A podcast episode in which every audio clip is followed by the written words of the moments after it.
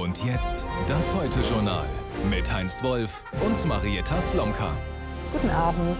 Als der Chef des spanischen Fußballverbands, Luis Rubiales, den Kopf der Weltmeisterin Jennifer Hermoso ergriff, ihn regelrecht in den Schraubstock nahm und ihr seine Lippen auf den Mund drückte, was hätte sie da tun sollen? Bei einer Siegerehrung vor den Augen der ganzen Welt ihren obersten Chef zurückstoßen, anschreien oder gar ohrfeigen? Der Vorfall war eben nicht nur übergriffig, sondern auch ein eklatanter Machtmissbrauch. Doch jetzt wehren sich Spaniens Spielerinnen. Sie streiken.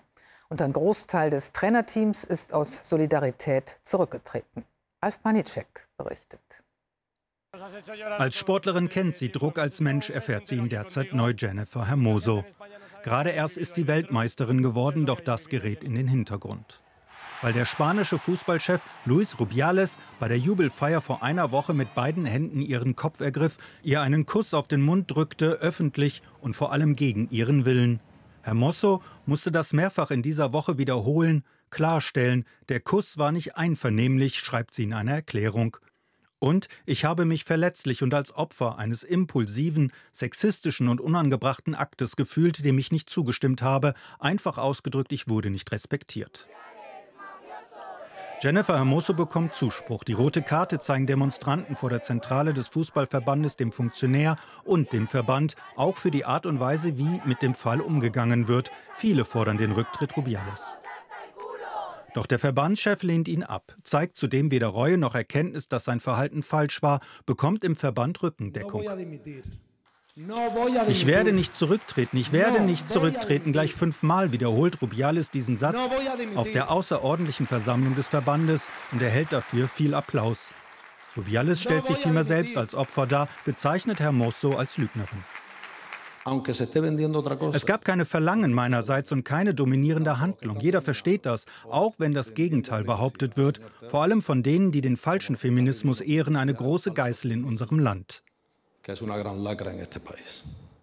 Für den Fußballweltverband FIFA aber reicht es. Die Disziplinarkommission suspendiert Rubiales heute vorübergehend, verbietet ihm jeden Kontakt zur Spielerin. Viele in Spanien wollen auch den Rücktritt Rubiales. Ich bin total gegen das, was dieser Mann gemacht hat, denn er greift unsere Integrität als Frauen an.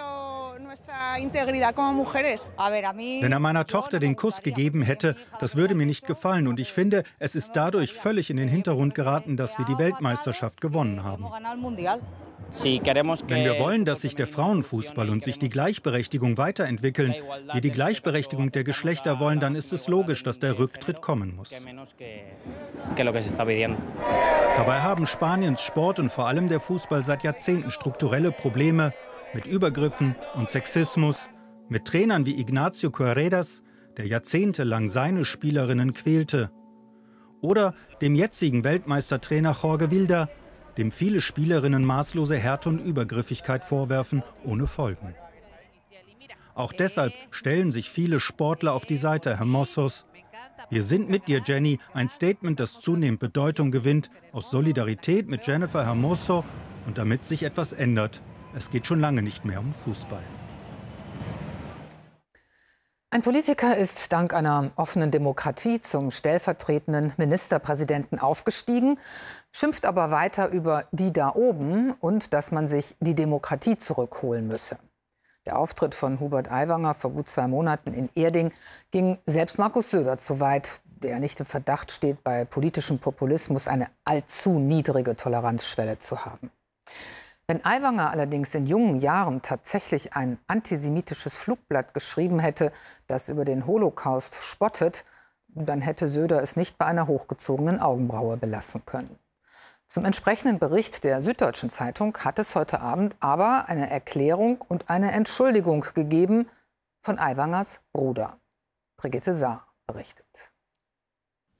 Einen eindeutigen Beweis hat die Süddeutsche Zeitung nicht. Es bestehe der Verdacht, formuliert man vorsichtig, dass der bayerische Freie Wählerchef Hubert Aiwanger als Schüler ein antisemitisches Flugblatt verfasst haben soll.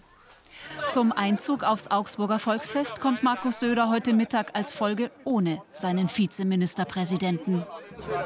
Das sind schlimme Vorwürfe im Raum. Dieses Fluchblatt ist äh, menschenverachtend und geradezu eklig. Diese Vorwürfe müssen jetzt einfach geklärt werden. Sie müssen ausgeräumt werden und zwar vollständig. Für Söder ist die Sache unangenehm. Will er doch nach der Landtagswahl die Koalition mit Aiwanger und den Freien Wählern fortsetzen? Von der bayerischen Opposition kommen noch deutlichere Worte. Wer so denkt, wer so schreibt, wer so redet, zeigt seine antisemitische Haltung. Und wenn sich diese Vorwürfe bewahrheiten, dann muss Markus Söder Hubert Aiwanger entlassen. Aiwanger war erst im Juni in die Kritik geraten, als er auf einer Kundgebung mit rechtspopulistischen Formulierungen auffiel. Und jetzt ist der Punkt erreicht, wo endlich die schweigende große Mehrheit dieses Landes sich die Demokratie wieder zurückholen muss und denen in Berlin sagen, ihr habt wohl den Arsch offen. Heute Nachmittag weist Hubert Aiwanger die Vorwürfe aus der Süddeutschen deutlich zurück. Ich habe das fragliche Papier nicht verfasst und erachte den Inhalt als ekelhaft und menschenverachtend. Es geht auch um Schadensbegrenzung mitten im Wahlkampf. Und so meldet sich am Abend schließlich Aiwangers älterer Bruder Helmut zu Wort und sagt, dass er der Verfasser des Flugblatts war. Ich distanziere mich in jeder Hinsicht von dem unsäglichen Inhalt und bedauere sehr die Folgen dieses Tuns. Ich war damals total wütend, weil ich in der Schule durchgefallen war. Diese Darstellung würde zu einem weiteren Detail aus der Süddeutschen passen. Das Flugblatt soll auf derselben Schreibmaschine getippt worden sein wie einst Hubert Aiwangers Facharbeit aus der Schulzeit. Und dann noch die Frage an unseren Korrespondenten in München, Stefan Leifert. Stefan, ist die Sache damit jetzt abgeräumt oder kann das im Wahlkampf noch eine Rolle spielen? Nein, auch wenn sich der Bruder jetzt zu erkennen gegeben hat als Verfasser dieses Dokuments, bleiben doch eine ganze Reihe von Fragen, die Hubert Aiwanger begleiten werden, wie es zu einem solch antisemitischen Pamphlet im Hause Aiwanger kommen konnte. Der Tag heute zeigt sicher auch, wie schmutzig die nächsten Wochen jetzt werden könnten. Und er zeigt, was auf dem Spiel steht. Die Reputation eines bayerischen Vizeministerpräsidenten auf der einen Seite, auf der anderen Seite die von Bayerns wichtigster Zeitung. Da steht jetzt Aussage gegen Aussage. Beide Seiten bleiben bei ihren Versionen. Hubert Aiwanger wird jetzt mit der Erzählung in den Wahlkampf gehen, dass hier eine Hetzkampagne gegen ihn laufe. Also das Ganze könnte auch noch in einer juristischen Auseinandersetzung am Ende vor Gericht münden. Zumindest hat ein Sprecher Aiwangers das so angekündigt. Mhm. Und Stichwort Wahlkampf. Wie ist denn eigentlich das Verhältnis zwischen Markus Söder und Aiwanger?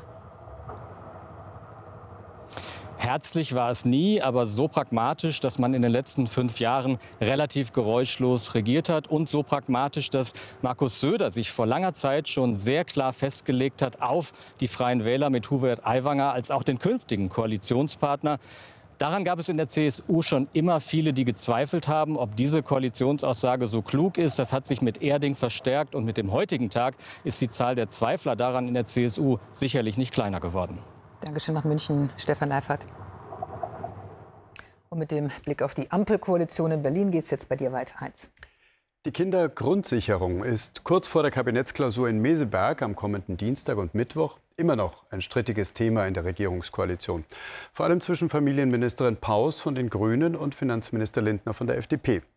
Nun wollen Bundeskanzler Scholz und auch SPD-Chef Klingbeil eine Klärung bis nächste Woche. Aus der FDP-Fraktion heißt es dagegen, mit einer Einigung bis zum Ende der Klausur in Meseberg sei nicht zu rechnen.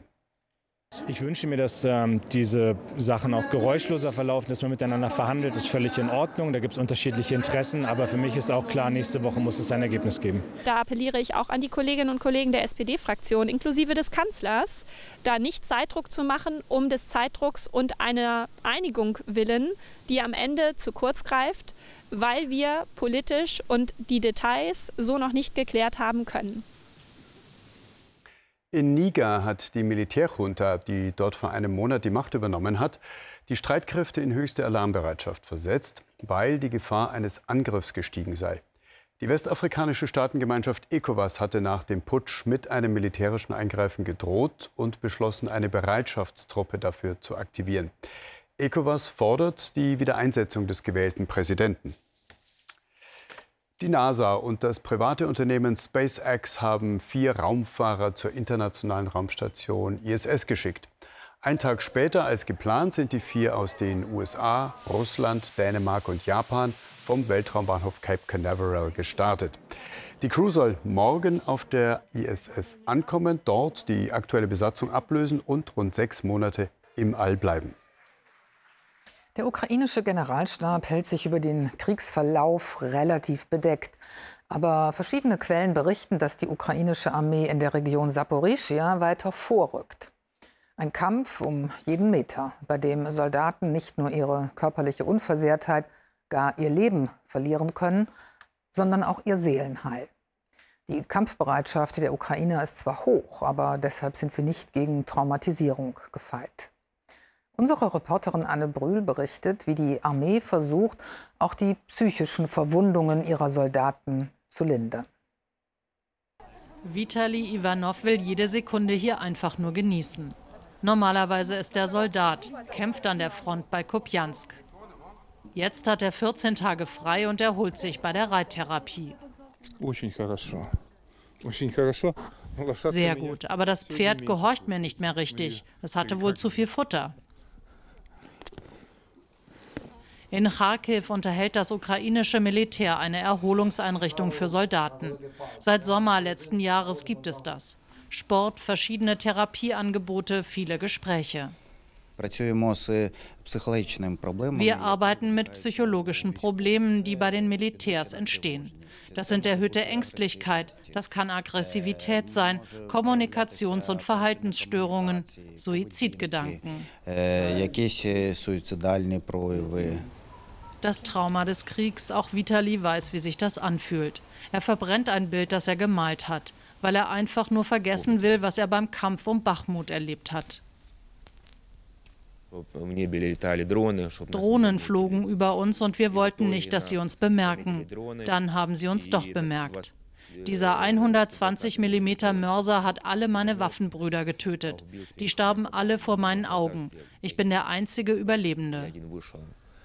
Vitali Ivanov ist ganz im Hier und Jetzt. Abschalten, ablenken, auf andere Gedanken kommen.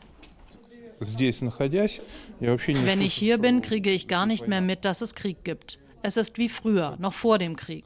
Still, ruhig, hervorragend. Positive Emotionen. Auch seine Frau kann mit dabei sein, das ist ihm wichtig. Die Familie sagt, er muss so viel auffangen, so viel verstehen, obwohl sie sich seit Kriegsbeginn nie länger gesehen haben. Sich nach eineinhalb Jahren wiederzusehen, das bedeutet einem viel. Eine Auszeit, einen geschützten Raum für alle. Auch darum geht es bei der Therapie. Nicht nur Soldaten leiden unter Stress, alle anderen auch. Alle Ukrainer sind durch den Krieg gestresst. Es sind diese täglichen Bombardierungen, täglichen Raketenangriffe der Russen.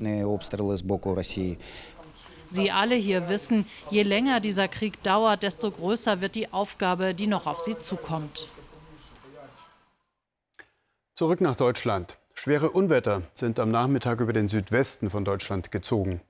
In Kissing bei Augsburg rissen starker Wind und Hagel ein Bierzelt mit sich, als es gerade aufgebaut wurde. Laut Polizei wurden dabei mindestens zwölf Personen verletzt, sechs davon schwer. Und es gibt aktuelle Unwetterwarnungen des deutschen Wetterdienstes. Gewarnt wird vor ergiebigem Dauerregen in Süddeutschland. Betroffen sind Teile von Baden-Württemberg und Bayern. Die weiteren Aussichten beim Wetter sind so. Morgen regnet es im Südosten anhaltend. Anfangs sind auch noch Gewitter möglich. Sonst ist es sehr wechselhaft, am längsten freundlich im Nordosten. Das bei nur noch 16 bis 24 Grad. Die neue Woche beginnt mit 13 bis 21 Grad sehr wechselhaft. Im Südosten mit Dauerregen. Erst am Mittwoch werden Regen und Regenschauer deutlich weniger, bei dann 17 bis 22 Grad. Und jetzt noch die Lottozahlen dieses Samstags. Sie lauten, wie immer ohne Gewähr, 7, 12, 36, 37, 39, 42. Superzahl 2. Und weitere Gewinnzahlen finden Sie auf lotto.zdf.de und im ZDF-Text auf Seite 556. Das war's von uns. Gleich geht's mit dem aktuellen Sportstudio weiter und Heinz meldet sich später nochmal. Ja, mit der nächsten Heute Express gegen 0.25 Uhr. Wir sehen uns morgen wieder. Auf Wiedersehen. Wiedersehen.